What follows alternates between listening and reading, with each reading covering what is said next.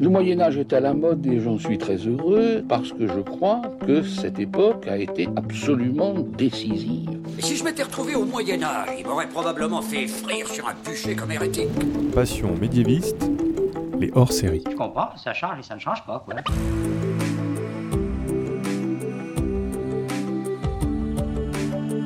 Bonjour à toutes et à tous, bienvenue dans ce nouveau hors-série du podcast Passion médiéviste, le podcast dont le but est de vous apprendre des choses sur le Moyen Âge.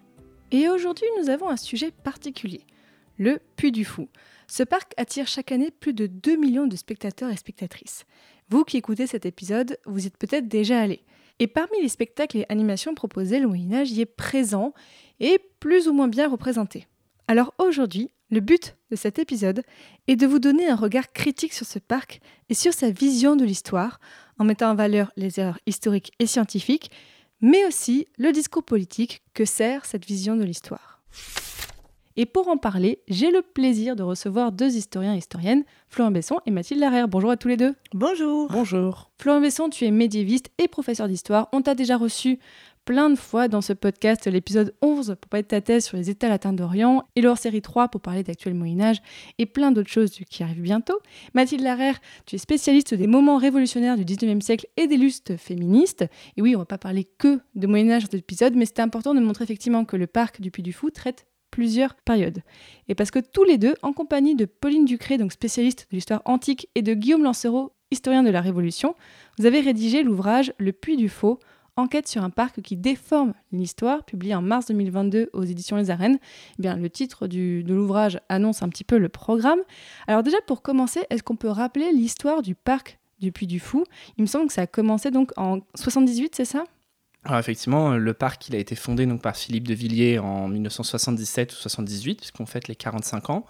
Et en fait, à l'époque, le parc il se limitait à ce qui est aujourd'hui le grand spectacle du soir, donc ce que Philippe de Villiers a appelé la cinécénie, en fait, c'est un grand son et lumière nocturne projeté sur la façade du château du Puy du Fou que De Villiers achète à cette époque. Euh, il, donc, il crée son spectacle autour de ce lieu. Et petit à petit, le parc s'est agrandi, fort de son succès euh, public et critique. Et il a utilisé en fait les bénéfices pour euh, créer de plus en plus de spectacles, puis pour créer des hôtels dans le parc, etc. Donc, on est passé d'un unique spectacle à aujourd'hui un très grand parc avec de très nombreux spectacles. Est-ce qu'on peut rappeler aussi qui est Philippe de Villiers pour les personnes qui ne le sauraient pas? Philippe de Villiers, c'est un notable local, hein, de famille euh, noble hein, euh, d'ailleurs, et qui a une carrière politique, euh, d'abord, d'abord locale et puis même nationale. Il a failli être candidat aux élections présidentielles et il se situe politiquement très à droite, hein, dans une droite conservatrice. alors il change parfois de, de, différents partis. À un moment, il a même pu avoir son propre mouvement. Plus récemment, il a soutenu la candidature d'Éric Zemmour. Et alors le sujet du parc, on va en parler un peu plus tard, mais en fait ça a commencé avec le sujet des guerres de Vendée. Alors c'est un sujet, on va dire, un peu touchy. Euh, est-ce qu'on peut aussi rappeler ce que c'est les guerres de Vendée? Alors c'est pas du tout médiéval, hein, mais c'est très historique. Alors, les guerres de Vendée, il euh, faut l'expliquer vite. Ce sont euh, des, c'est une guerre civile hein, qui oppose la République à ce qu'on appelle à tort la Vendée. Hein. La Vendée, c'est un, ensemble de. C'est pas des départements en fait. Hein. C'est pas une approche euh, géographique en fait dans, l'idée des révolutionnaires. C'est des contre-révolutionnaires qui prennent les armes contre la République. Au début, c'est un mouvement dit anti-révolutionnaire, donc pas forcément contre, parce qu'en fait, il s'agit euh, de s'opposer à la politique religieuse hein, qui déplaît des terres euh, plus pratiquantes et à la politique militaire qui, dans le contexte de l'entrée en guerre, se marque par des levées d'hommes qui sont mal accueillis euh, par la population. Mais euh, les contre-révolutionnaires, cette fois eux opposés à l'ensemble de l'œuvre de la Révolution, finalement euh, prennent en main, en charge et prennent la direction de ce qui était au début essentiellement des formes de guérilla et de révolte plus populaires et plus rurales et menacent très clairement la République. Donc euh, la République rentre en guerre et euh, va mener euh, une guerre avec des, colonnes armées qui vont se livrer à de véritables massacres hein, qui sont absolument attestés, sachant qu'il y a des massacres aussi de l'autre côté. Hein. C'est une guerre, à l'époque la guerre ne fait pas vraiment dans la dentelle, c'est le moins qu'on puisse dire. Et ça, reste,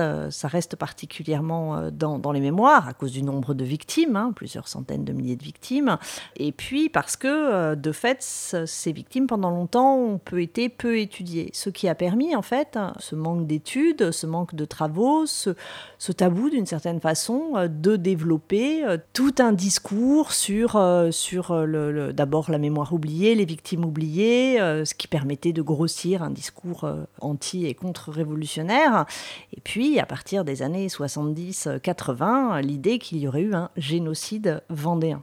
Ça s'appuie sur une thèse hein, qui est soutenue dans ces années-là à, Lyon et qui, reprend ce terme de génocide, lequel euh, a d'abord été contesté euh, pour, euh, pour son, inexactitude pour rendre compte de ce qui s'est passé. Oui, il y a eu beaucoup de morts, mais c'est pas un génocide. C'est pas un génocide. Il n'y a pas, il a pas eu de volonté d'éradiquer une proportion identifiée, soit ethniquement, soit, soit localement d'une population. Donc, donc, ce que l'intérêt quelque part de cette, ce premier travail et de la la polémique que ça a suscité, c'est que eh bien, des historiens et des historiennes se sont mis à travailler beaucoup plus sérieusement qu'ils n'avaient pu le faire. En tout cas, c'est même pas une question de sérieux, c'est qu'ils ne l'avaient pas vraiment fait avant, hein, euh, sur la question de la Vendée, notamment évidemment Jean-Clément Martin, hein, qui est le nom qui vient le plus vite à l'esprit. Et donc, ça a permis de comprendre comment on en est arrivé à ces massacres, qui, bon, d'abord, ne sont pas euh, si rares dans les guerres et, moins encore dans les guerres civiles. Hein. Quand on regarde les guerres en Irlande, euh, bah, les Irlandais ont, payé des tributs tout aussi douloureux qu'ont pu le faire les Vendéens,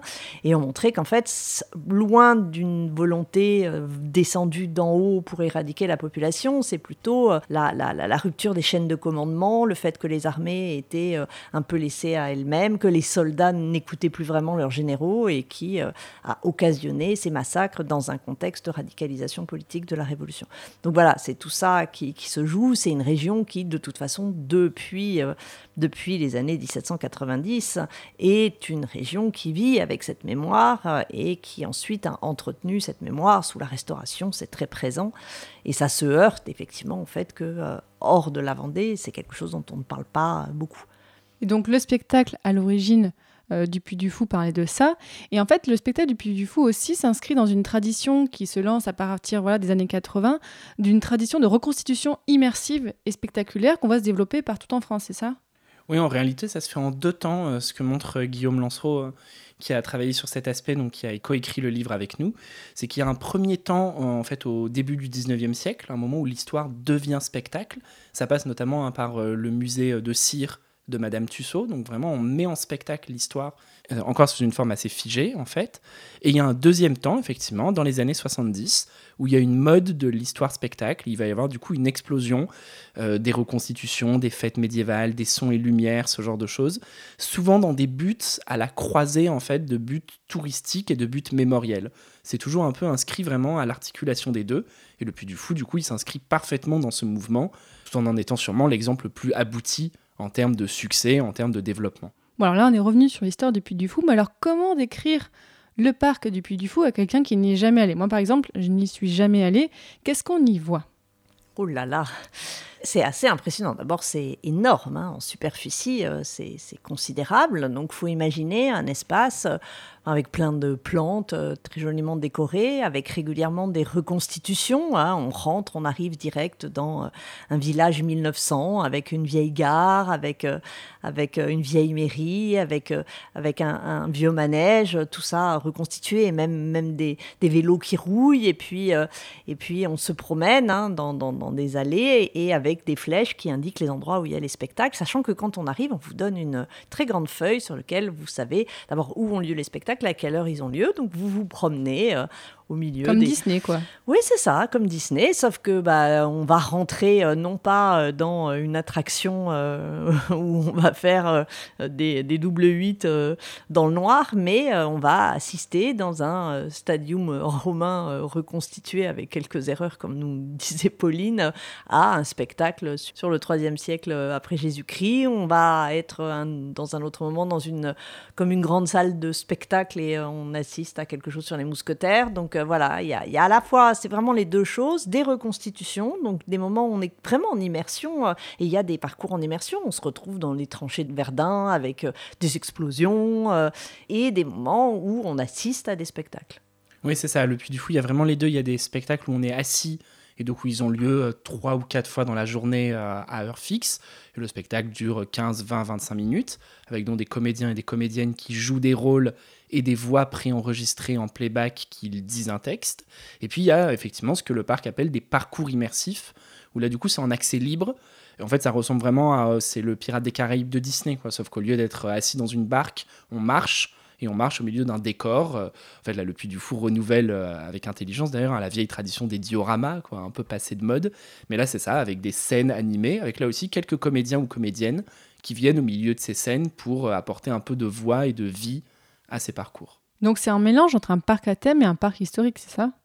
Enfin, c'est de toute façon, c'est un parc historique parce que toutes les peut-être à exception faite des noces de feu qui non même euh, pas toutes, même pas ouais en fait oui c'est à chaque fois c'est une période donnée. D'ailleurs quand on a cette fameuse carte au début euh, les dates du spectacle sont précisées sont situées sur une chronologie qui est donnée euh, aussi sur cette sur cette feuille que l'on a quotidiennement. Donc donc c'est très clairement historique ça c'est sûr. Et puis chaque le parc est découpé en zones. Donc les spectacles des différentes périodes sont regroupés euh, géographiquement, ils sont proches les uns des autres, ce qui fait qu'en fait, il y a aussi une cohérence vraiment d'ensemble qui est recherchée. Hein. Le parc prête une attention très fine aux détails, même les plus petits détails.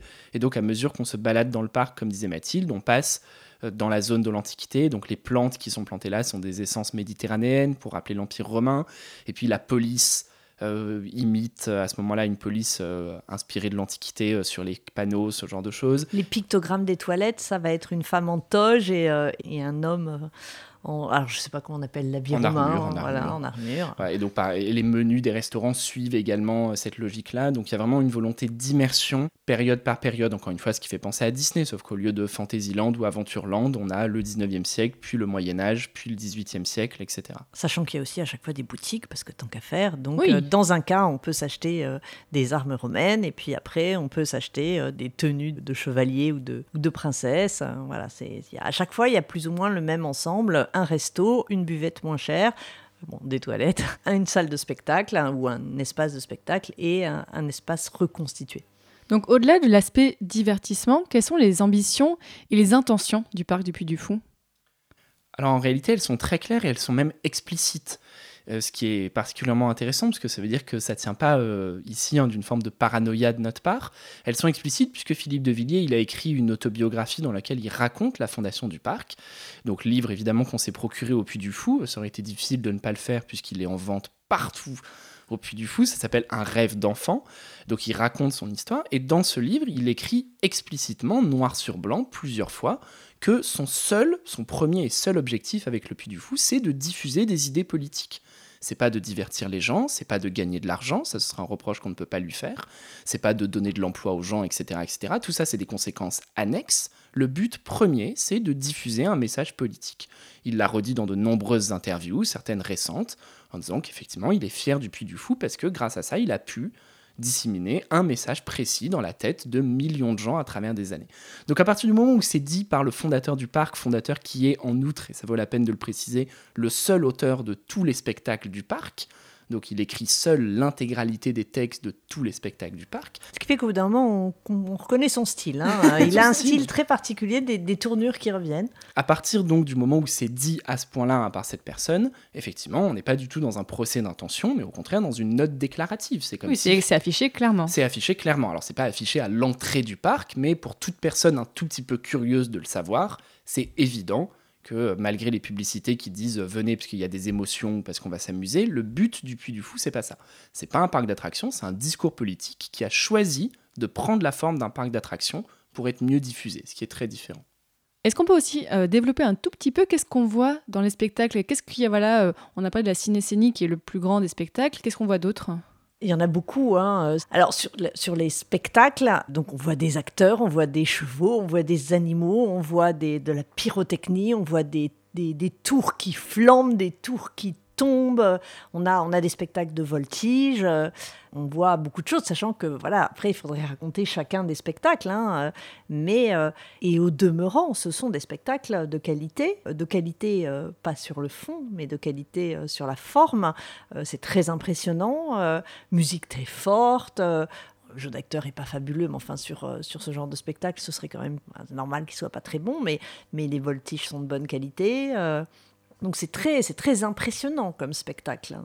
Enfin, certains sont plus réussis que d'autres, mais par exemple, le spectacle, comment on appelle ça, les oiseaux, enfin, il y a un terme. Le, c'est- ba- le bal des oiseaux Oui, fantômes, le spectacle de fauconnerie. le, spectacle de fauconnerie, enfin, il faut imaginer mais, mais des, des- des dizaines d'espèces différentes. J'avais jamais vu autant d'espèces d'oiseaux euh, différentes qui volent au-dessus des spectateurs. Donc, euh, donc il y a, y a un soin du spectacle euh, qui est absolument évident et qui explique que euh, les gens gardent un bon souvenir en général de leur passage parce que c'est c'est réussi. On, on se moque absolument pas des gens et, dans les détails qu'évoquait euh, Florian, c'est-à-dire que la façon dont tout est soigné, il n'y a, y a, pas- a de contreplaqué, tout est vraiment absolument euh, très réussi, très... Alors juste euh, et pas, enfin tout dépend ce qu'on appelle juste, mais voilà, quand on a de la pierre, on a de la pierre, quand c'est du bois, on est du bois. Enfin, il y a un souci qui est respectueux là pour cette partie-là des spectateurs. Oui, on a dit deux fois tout à l'heure, c'est comme Disney, c'est comme Disney, mais là pour le coup c'est une vraie différence. Euh, Disney c'est du toc, euh, c'est du plastique partout, les décors, euh, voilà, ils sont faits pour un public très jeune. Au Puy du Fou, effectivement, il y a du sérieux, du soin, beaucoup de recherche pour maintenir le plus possible les visiteurs et visiteuses dans une immersion qui doit être la plus complète possible. Et effectivement, Mathilde a raison de le dire, les effets spéciaux, notamment des spectacles, sont très impressionnants.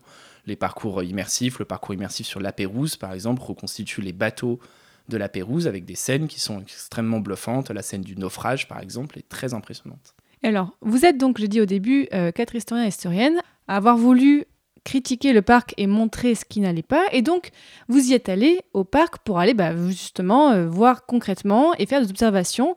Avec quelle méthode est-ce que vous avez travaillé sur le parc?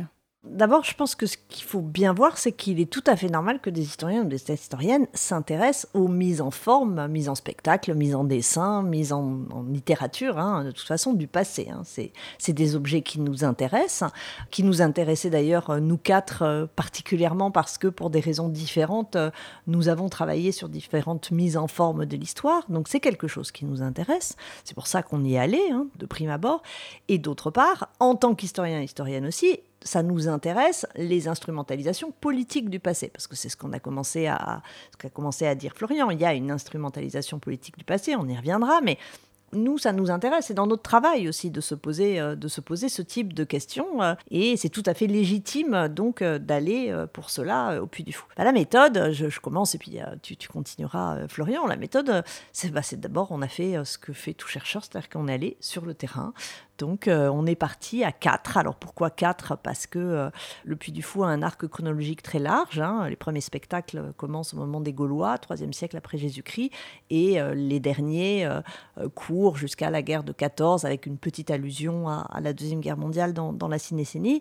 Et donc, pour qu'on puisse apprécier ces mises en spectacle ou en immersion du passé, il fallait bien qu'on ait un antiquisant ou une antiquisante, un ou une médiéviste, un ou une moderniste et ou une contemporanéiste, sachant que par ailleurs, sur certains points précis, on a pu demander à des collègues plus spécialisés. hein. Moi, par exemple, je ne suis pas spécialiste de 14-18, je suis plus 19e.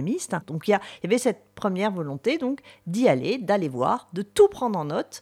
Et euh, je termine là-dessus, après je te passe la parole, euh, Florian. On s'est beaucoup moqué de nous parce qu'on avait pris en note euh, les menus des restaurants et les pictogrammes des toilettes. Mais le propre du travail d'historien et d'historienne, c'est de regarder dans les détails. Enfin, aucun ne, ne s'en tient euh, uniquement aux choses les plus évidentes. C'est justement pour ça qu'on est, euh, on a des travaux assez nuancés, c'est que l'on va tout regarder. Donc on a tout regardé et il nous fallait bien trois jours pour ça, à tout voir, tout se balader, euh, marquant comme des fous sur nos cahiers, euh, discutant des heures après. Oui, vous avez noté en fait tout ce que voit le public. Oui, en fait, on a fait, euh, on a fait la visite du Puy du Fou, donc on a fait les spectacles plusieurs fois, puisqu'il fallait les voir, les revoir. On a visité euh, les boutiques du parc, on a visité les menus, on a visité les hôtels. Effectivement, on a lu les livres qui étaient proposés à la vente dans les boutiques du parc. On a aussi fait un travail de recherche, donc de lire la bibliographie sur le parc, puisqu'on n'était pas les premiers historiens et historiennes à travailler sur le parc.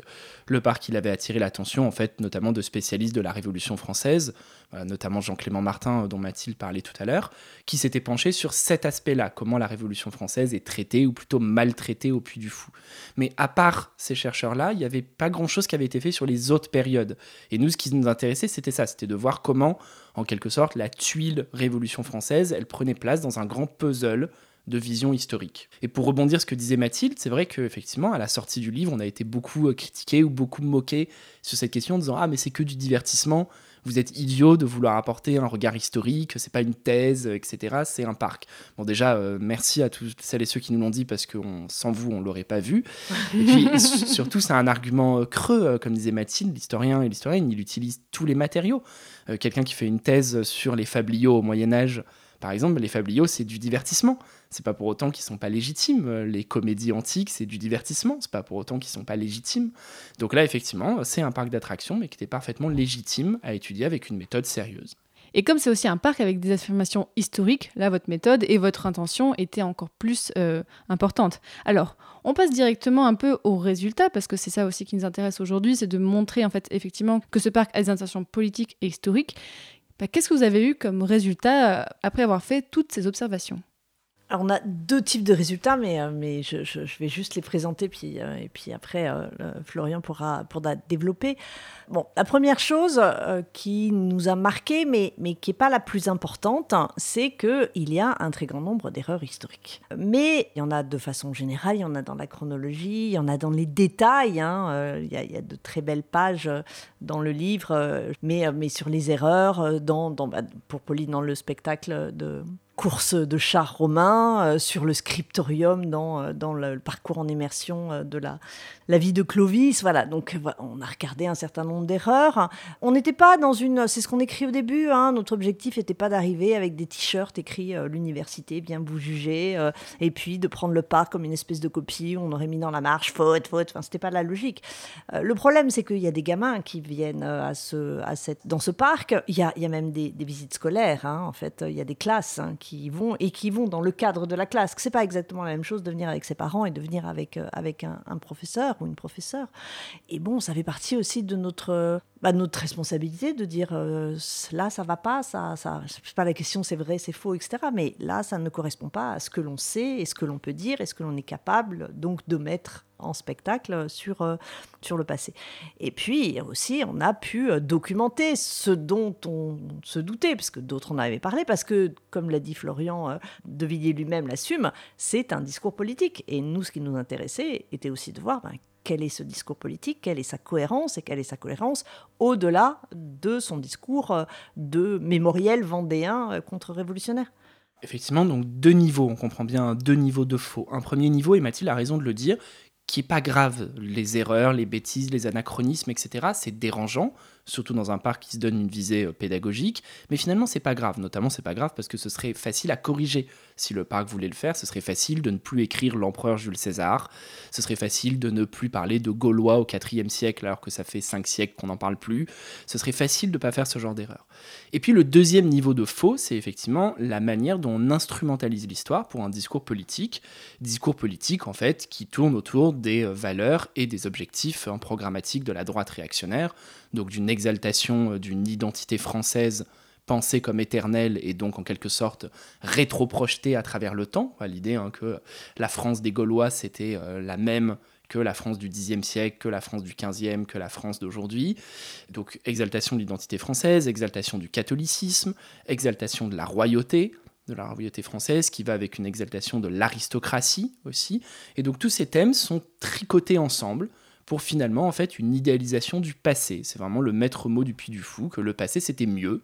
Et c'était mieux parce qu'il y avait un roi, parce qu'il y avait des gentils paysans soumis à des gentils seigneurs, que tous ces gens-là, ils étaient des gentils catholiques, et du coup ça a commencé à être moins bien, évidemment, à partir de la rupture irréversible que représente la Révolution française, qui casse dans le même temps hein, la royauté, la religion et donc la France. Oui, oui, oui. Puisqu'on a bien compris que selon le Puy du Fou, hein, la France n'est finalement que l'articulation des deux, hein, la royauté et le catholicisme.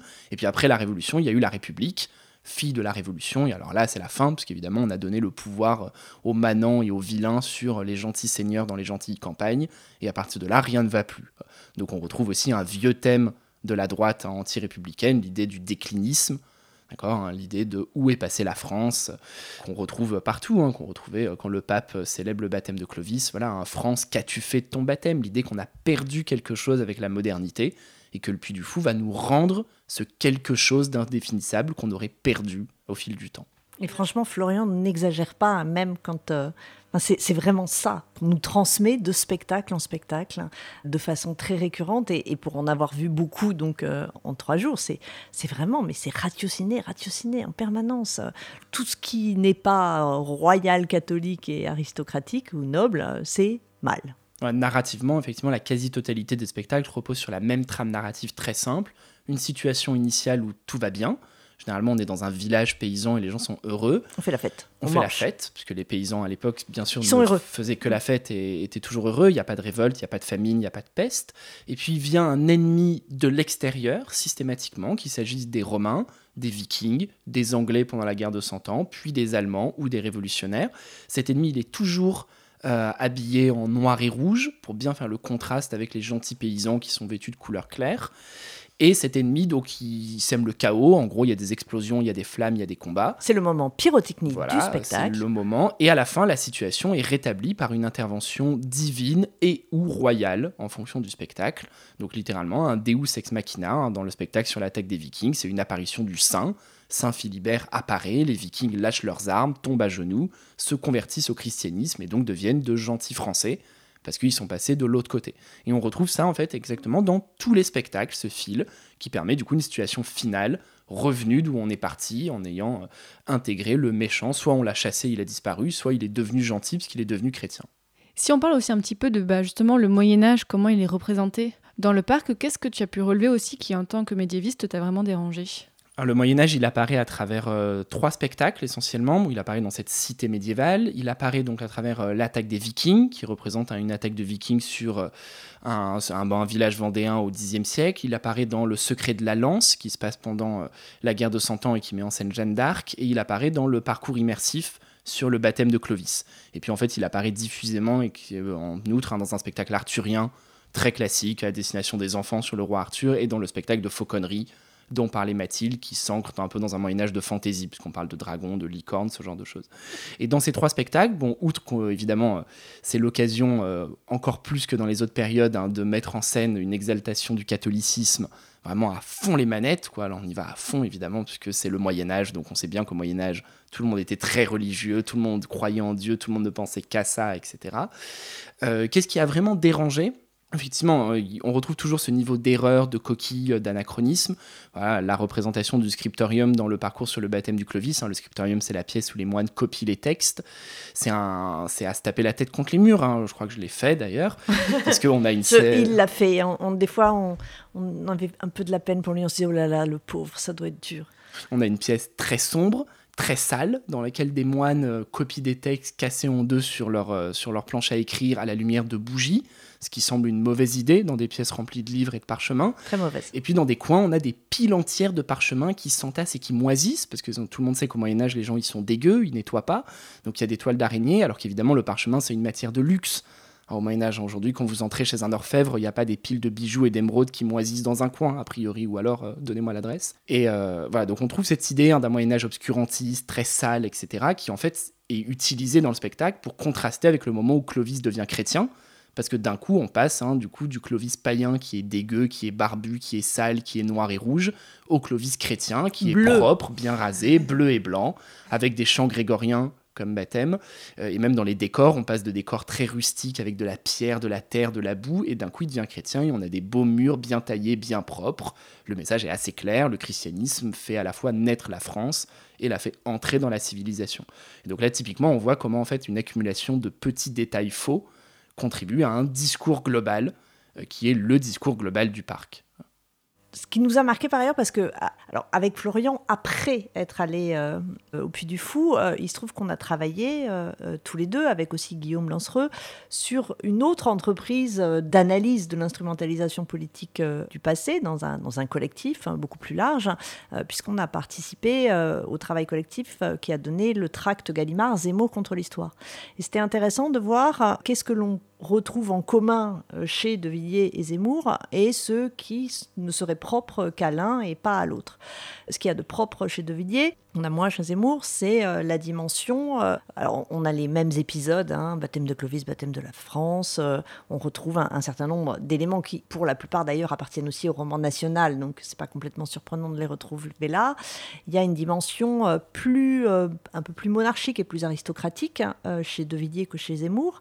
Et chez Zemmour, il y a des absences, c'est-à-dire qu'il n'y a pratiquement rien sur la colonisation. Tous ces aspects-là qui sont très présents hein, dans, la façon dont Zemmour réécrit l'histoire ne sont pas présentes dans le parc. Il n'y a rien non plus sur Napoléon. Alors peut-être c'est un projet, hein, euh, mais on était surpris de ne pas retrouver euh, cette figure. Alors en même temps, surpris oui et non. hein. Napoléon aussi met fin à la monarchie. euh, Oui, euh, ils peuvent faire la- parler de tout dans le parc aussi. Pour l'instant, mais le parc hein, annonce la création de nouveaux spectacles. En gros, il en crée un par an ou tous les deux ans. Et là, j'ai plus les éléments de communication en termes, mais je crois que le parc a annoncé euh, 13 nouveaux spectacles dans les années à venir. Il semble peu probable qu'à un moment ou un autre, Napoléon, qui est quand même le modèle du grand homme et de la gloire française, ne soit pas présent au parc d'une manière ou d'une Mm. autre. Mais de fait, ils ont réussi à aller jusqu'à ce nombre de spectacles sans y faire allusion et presque pas. Enfin, je, n'ai pas le souvenir. Bon, ça, commence, ça, ça fait un été maintenant, hein, mais euh, j'ai pas le souvenir. On a vu une seule fois une référence à Napoléon. Exception faite euh, dans euh, le chemin qui nous mène à la salle de théâtre. On va assister au spectacle des, des mousquetaires, hein, où euh, il y a une phrase de Napoléon qui reconnaît la valeur militaire euh, du héros vendéen, dont là j'ai oublié le, Le nom chevalier Charrette. du chevalier Charette. Voilà, il se trouve que Napoléon a reconnu euh, le, la valeur euh, militaire, la bravoure, l'honneur. du et c'est la seule fois où il y a Napoléon. Et, moi qui étais là, ma fonction était euh, de pister euh, le 19e, etc. euh, J'étais un peu embêtée parce que de fait, il y avait le village 1900, mais, mais alors sur le, reste du 19e siècle, il n'y avait aucun des rois, enfin, ni, Louis XVIII, ni Charles X, ni Louis-Philippe. Évidemment, il n'y avait pas les révolutions de 1830-1848, il n'y avait pas le Second Empire. Donc en fait, toute ma matière n'était pas présente dans le Puy du Fou. Mais qu'est-ce que tu as pu étudier, donc, toi, Mathilde, sur le parc? Il y avait quand même le village 1900. euh, Là, j'avais quand même euh, deux, trois choses à dire. Après, euh, bah, fort heureusement, je suis quand même sensible à, à des choses qui sont pas dans mes périodes. C'est-à-dire, une des choses, notamment, ben, la, la place des femmes. hein, euh, on y était tous sensibles, hein, évidemment. J'étais pas la seule et, et on sortait souvent tous des spectacles en se disant Oh là là, t'as vu ce rôle euh, traditionnel? Mais, mais j'essayais d'y faire attention parce que c'est quelque chose sur lequel euh, j'ai travaillé dans le cadre de l'époque contemporaine, donc ça me permettait de regarder un peu sur l'évacuation, l'invisibilisation totale des luttes sociales aussi. C'est-à-dire, bah, je sais bien quand je vois un, un spectacle qui montre une société villageoise absolument harmonieuse et sans le moindre conflit, avec un travail qui n'a pas l'air de peser, exception faite à un moment dans la décennie, mais, mais sinon une espèce de... on a l'impression qu'ils vont tous travailler en sifflotant comme les nains de, Blanche-Neige. Voilà, donc j'étais j'étais sensible à ces choses-là. Je voyais des choses, et c'est dans la discussion collective après que, euh, que je pouvais apporter des choses. Et donc, la vision que veut transmettre le parc, en fait, il y a une vision très passéiste et anti-scientifique, en fait, dans ce parc. Oui, très passéiste. Il y a cette idée en fait que l'histoire elle est figée. Je le disais tout à l'heure, l'idée que l'identité française elle aurait été figée avec le temps, etc. Le fait aussi qu'on retrouve la même trame narrative de spectacle en spectacle, elle contribue à cette idée d'un temps figé finalement. Et on le voit très bien dans la cinécénie, le premier spectacle qu'a créé De Villiers. L'astuce narrative dont il se sert pour filer le spectacle, c'est de raconter l'histoire d'une famille, hein, les Maupiliers, qui est documentée à partir du XVIIIe siècle, qui a vraiment vécu là au village du Puy du Fou. Et donc il raconte l'histoire de cette famille depuis l'an 1000 en racontant à chaque fois euh, la vie d'un garçon de cette famille qui s'appelle toujours Jacques, de génération en génération, de siècle en siècle. Et rien que ça, c'est un choix qui en dit long. C'est cette idée que euh, cette famille, elle n'a pas changé. Le Jacques de l'an 1000, c'est le même que le Jacques de 1792 qui va mourir dans les guerres vendéennes. Et donc il y a une espèce de série de Jacques qui sont euh, des avatars les uns des autres, parce qu'évidemment le temps ne coule pas. Et ça en fait c'est à la fois passéiste comme idée, c'est-à-dire littéralement avoir les yeux fixés sur le passé, et comme tu le dis c'est anti-scientifique, parce que l'histoire comme science, comme science sociale, c'est pas contrairement à ce qu'on dit souvent l'étude du passé. En soi, le passé, ça n'a pas d'intérêt en lui-même. L'histoire, c'est l'étude des changements, et notamment des changements sociaux dans le passé. C'est-à-dire que la vraie question de l'histoire, c'est pas comment est-ce que les gens vivaient avant, c'est pourquoi est-ce qu'on vit plus comme ça? Comment est-ce qu'ils ont arrêté de vivre comme ça? Comment est-ce qu'ils ont vécu autrement? Comment les choses, petit à petit, ou des fois pas du tout petit à petit, puisque des fois c'est d'un coup, comment les choses ont changé? Et du coup, évidemment, il n'y a pas d'histoire au Puy du Fou, parce qu'il n'y a pas de changement. Il n'y a pas de changement sociaux, il n'y a pas de changement politique, il n'y a pas de changement économique. Donc, à partir de là, il n'y a pas d'histoire. Il n'y a qu'un éternel passé, figé, toujours recommencé. Encore une fois, jusqu'à la cassure de la Révolution, mais ça, on a bien compris que c'était pas positif, c'est mal. mal, très mal. Donc c'est uniquement présenté sous l'angle du mal, pas sous l'angle de l'analyse. Donc il n'y a pas d'histoire au Puy du Fou au sens où l'entendent et au sens où la pratiquent les historiens et historiennes. Il y a de toute façon un refus de prendre en compte les travaux scientifiques sur le passé. hein. Euh, il, y a, enfin, il y a plein de choses qui ont été écrites. euh, enfin, voilà, sur le baptême de Clovis, c'est assez évident que Dumézil n'a pas été lu. euh, sur sur la, la, Vendée, c'est aussi tout aussi évident que Jean-Clément Martin n'a pas été lu. Donc, euh, donc euh, tout ce qui a été écrit, travaillé euh, sur les différentes périodes n'est absolument pas pris en compte. hein. Et par ailleurs, alors c'est le, parce que bon voilà, l'historien, hein, on sait bien, il s'appuie sur ses sources. hein, je, pense que je l'apprends pas aux, aux éditeurs, auditrices du podcast. les sources c'est important. Et là, il y a un rapport très particulier. La plupart du temps, il n'y a pas de source. Mais bon, il y a des moments ils sont un peu obligés quand même. Et deux moments qui sont différents. Le premier, et puis peut-être tu pourras parler euh, du second sur Jeanne d'Arc, hein, mais, mais qui, m'a intéressé, euh, c'est le spectacle sur Charette et donc sur la Vendée. Et là, en fait, sans doute aussi parce qu'ils ont beau faire comme si rien n'avait été écrit, ils savent bien qu'il y a des critiques euh, euh, sur la question euh, de la Vendée et la remise en cause du terme génocide.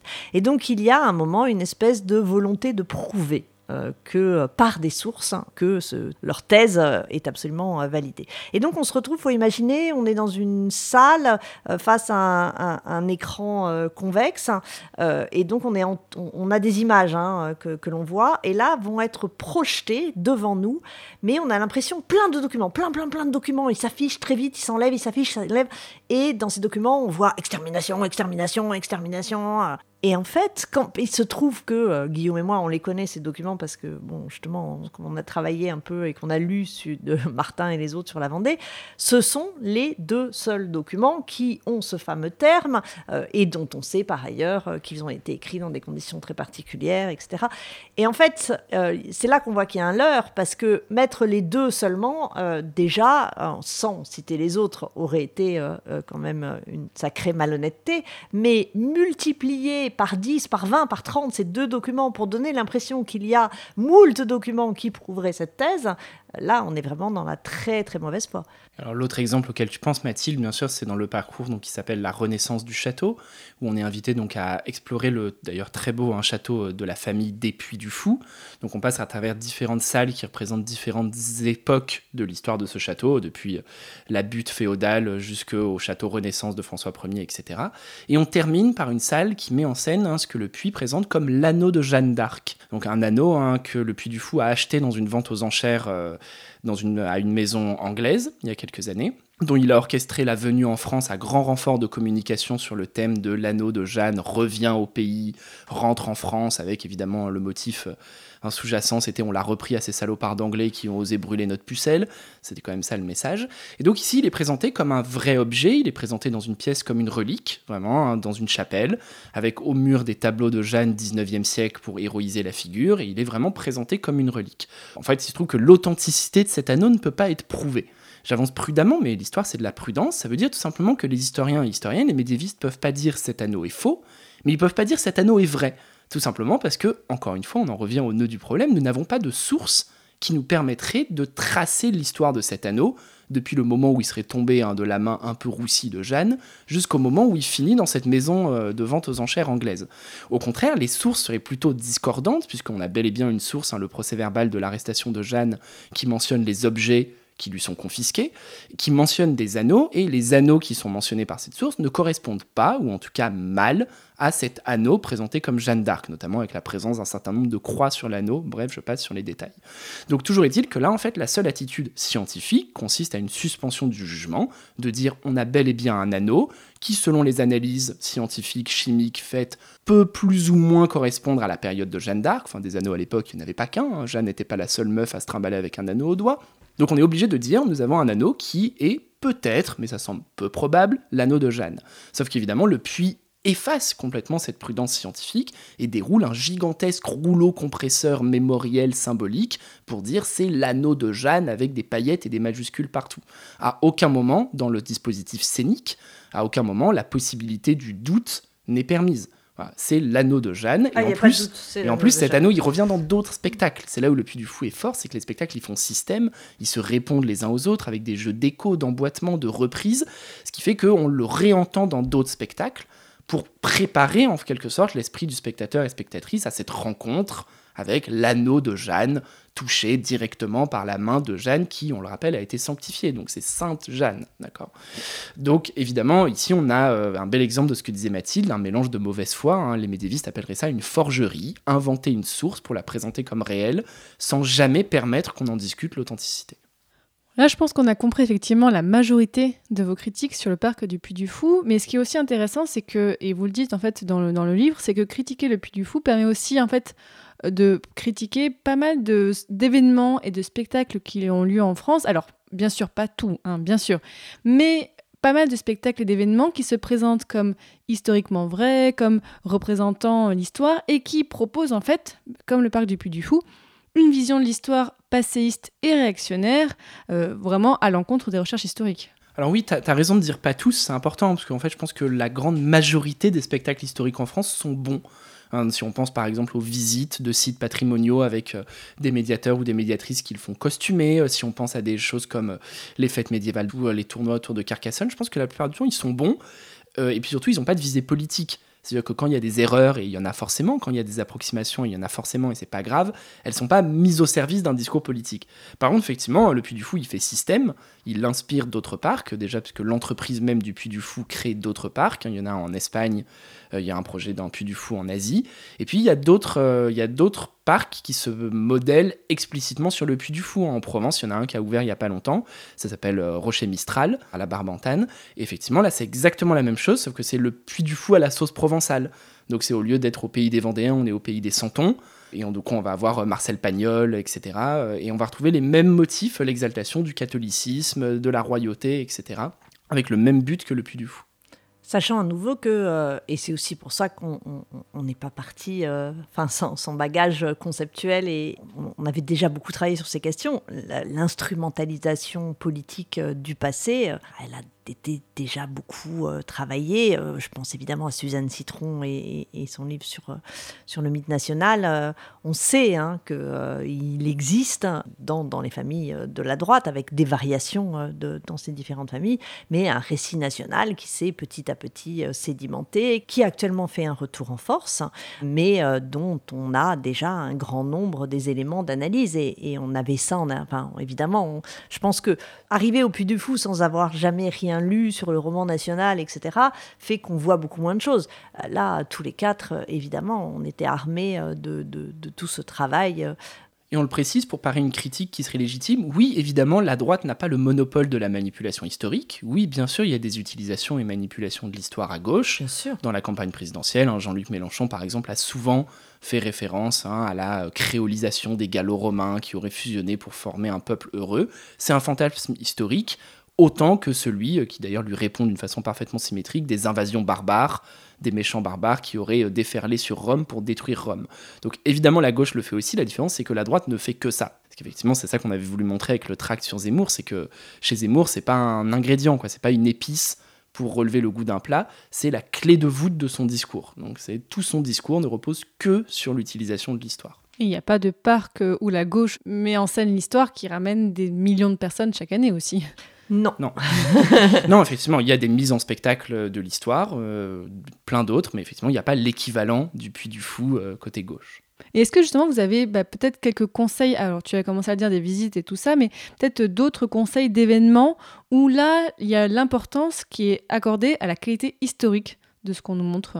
À moi, le- le- là, je penserai tout de suite, parce que j'en reviens, donc, euh, mais euh, par exemple, la, la cité minière de l'Eward, hein, euh, qui est un peu d'ailleurs ce que j'ai essayé de faire avec, avec mon puits de la mine, hein, mais qui est à partir d'une ancienne, d'une ancienne mine, dont on servait le chevalement et un certain nombre d'installations, un, un musée reconstitué de l'épopée minière, avec une galerie qui est reconstitué, parce qu'on ne descend pas. Autant euh, en Angleterre et en Belgique, il y a deux mines dans lesquelles on peut vraiment descendre. Donc on, descend à moins 60. Je crois que enfin, je, rêve d'y aller, mais, euh, mais ça, il paraît que c'est assez éprouvant. Là, on fait croire qu'on descend parce qu'on est dans un ascenseur et en fait, c'est les parois qui montent, donc on ne descend pas. Et après, on est dans une reconstitution euh, de bonne facture hein, de, des mines et, et qui montre l'évolution du travail. Mais c'est là qu'on voit que c'est pas du tout la même chose. C'est accompagné de documents d'archives, d'énormément de travail. D'ailleurs, le centre minier de Leeuwarden est associé à un centre d'archives et de documents euh, qui est extrêmement important, dans lequel d'ailleurs un grand nombre de chercheurs euh, vont, euh, vont travailler à côté des, archives du monde du travail à Roubaix. C'est quelque chose qui est pensé en accord permanent avec des chercheurs et des chercheuses qui travaillent sur ces questions-là, qui est amélioré. Moi, je, je l'avais vu il y a une, une quinzaine d'années. Là, je suis retournée et il y a eu d'évidentes améliorations jusque dans la partie immersive qui, qui à la limite, on pourrait dire, se prête le moins à la dimension scientifique. Mais non, ils ont changé plein de choses en fonction de ce qui a été trouvé. Et donc, voilà, là, c'est l'exemple que j'ai en tête. Oui, effectivement, ce que dit Mathilde et ce que montre bien Mathilde, c'est qu'en fait, il n'y a pas de problème du tout en soi avec la mise en spectacle de l'histoire. Ça, je pense que c'est essentiel de le dire. On n'est pas parti au puits du fond en disant euh, l'histoire, elle appartient qu'aux historiens et aux historiennes, et la seule manière de le faire, c'est de faire un livre de 700 pages avec note de bas de page. Il y a plein de manières de faire de l'histoire aujourd'hui. Preuve en est, on en fait tous les deux de façon très différente, et oui, les quatre et, et, les deux autres aussi. Hein. Et pas que tous les deux. Aujourd'hui, il y a ouais. des reconstituteurs et reconstitutrices qui font un travail formidable. Il y a des gens qui font des vidéos YouTube, il y a des gens qui font des podcasts. Des BD. Et tous ces gens, ils font de l'histoire autant ouais. que les historiens et les historiennes. La différence, c'est qu'évidemment, tous ces gens, ils travaillent sur des sources. Ils travaillent sur du matériau premier. Et donc là, Mathilde, elle part de différents spectacles. Moi, je me rappelle évidemment l'un de ceux qui m'ont le plus marqué, c'était euh, la pièce de théâtre Un Saïra de Pomera, où là aussi on avait un effort en fait de reconstitution de la Révolution française et en particulier de reconstitution du bouillonnement intellectuel et euh, oratoire qui avait pu représenter les premiers mois de la Révolution française. C'était formidable, c'était intelligent, c'était ambitieux, euh, c'était euh, passionnant. Ah, et, en même temps, fois, et en même temps, c'était drôle, c'était émouvant, c'était un vrai spectacle. On pouvait y aller sans rien savoir de la Révolution et adorer. On pouvait y aller en étant l'universitaire le plus calé au monde sur la Révolution et adorer. Et d'ailleurs, évidemment, Pomera, il avait travaillé avec des historiens et historiennes spécialistes de la Révolution pour essayer de reconstituer au mieux cette ambiance si spécifique des clubs euh, au moment de la constituante, quoi, donc au moment vraiment de l'été 89. Quoi. Ce que j'ai bien aimé aussi dans le livre, c'est qu'à la fin, bah, vous prêtez, tu l'as dit tout à l'heure Mathilde, au jeu de proposer un peu des scénarios de spectacles historiques, voilà, en, en, votre puits du fou euh, à vous. Euh, tiens, Florian, est-ce que tu peux euh, parler de certains chapitres sur le Moyen-Âge, certaines propositions de spectacles? Oui, ça nous paraissait important pour sortir de la critique, parce que sinon il y a toujours l'argument euh, entendable, hein, c'est facile de critiquer, mais vous avez qu'à faire mieux. Donc effectivement, on s'est prêté au jeu avec humour, avec humilité aussi, on n'est pas scénographe du tout, on n'est pas scénariste, mais d'essayer chacun d'inventer un spectacle un peu ancré dans sa période et dans ses thèmes. Mathilde voilà, a parlé de son puits de la mine sur reconstituant euh, une mine et un coron. Euh, Pauline a proposé un spectacle sur les persécutions des chrétiens dans l'Antiquité romaine. Et moi, j'ai proposé un spectacle sur, euh, sur un, conflit politique qui, aurait, qui a vraiment eu lieu au XIIe siècle entre le seigneur de Talmont, un château proche du Puy du Fou, et Aliénor d'Aquitaine, autour d'une histoire de faucons volés par le seigneur, etc. Finalement, peu importe, la seule chose qui m'intéressait, c'est que cette histoire, elle vient d'une source. Elle vient vraiment d'une chronique qui nous raconte vraiment ça. Et donc à partir de là, on peut rajouter des personnages fictifs, on peut rajouter des explosions, on peut rajouter des combats à l'épée. Euh, finalement, euh, tant mieux, et on les rajoute, et ça ferait un beau spectacle, puisque ça ferait un spectacle qui part de quelque chose qui est vrai. Et à un moment, c'est pas mal de partir du vrai. Bah, écoutez, merci beaucoup Florent Besson et Mathilde Larère pour euh, cet épisode. Et donc je rappelle votre livre, donc Le Puy du Faux, enquête sur un parc qui déforme l'histoire, donc publié en mars 2022 aux éditions Les Arènes. J'espère que vraiment, auditeurs auditrices, vous aurez compris qu'on ne vous dit pas n'allez pas au parc ou le parc c'est de la merde. Non, on vous dit si vous voulez y aller, c'est un beau spectacle, on peut vraiment s'y amuser, mais si vous y allez, allez-y avec un regard critique, en ayant bien conscience que ce que vous voyez n'est pas le reflet de l'histoire, ne prenez pas ça au pied de la lettre. Et aussi parlez-en autour de vous parce que là vous avez écouté ce podcast mais ce qui est important aussi c'est que les autres personnes qui y aillent aussi puissent être euh, sensibilisées à ça. Et les enfants ne reproduisez pas ce qu'il y a écrit enfin ce que vous voyez dans le puits du fou euh, dans vos copies d'histoire. Vous allez avoir un problème avec Ah vos enseignants. Voilà.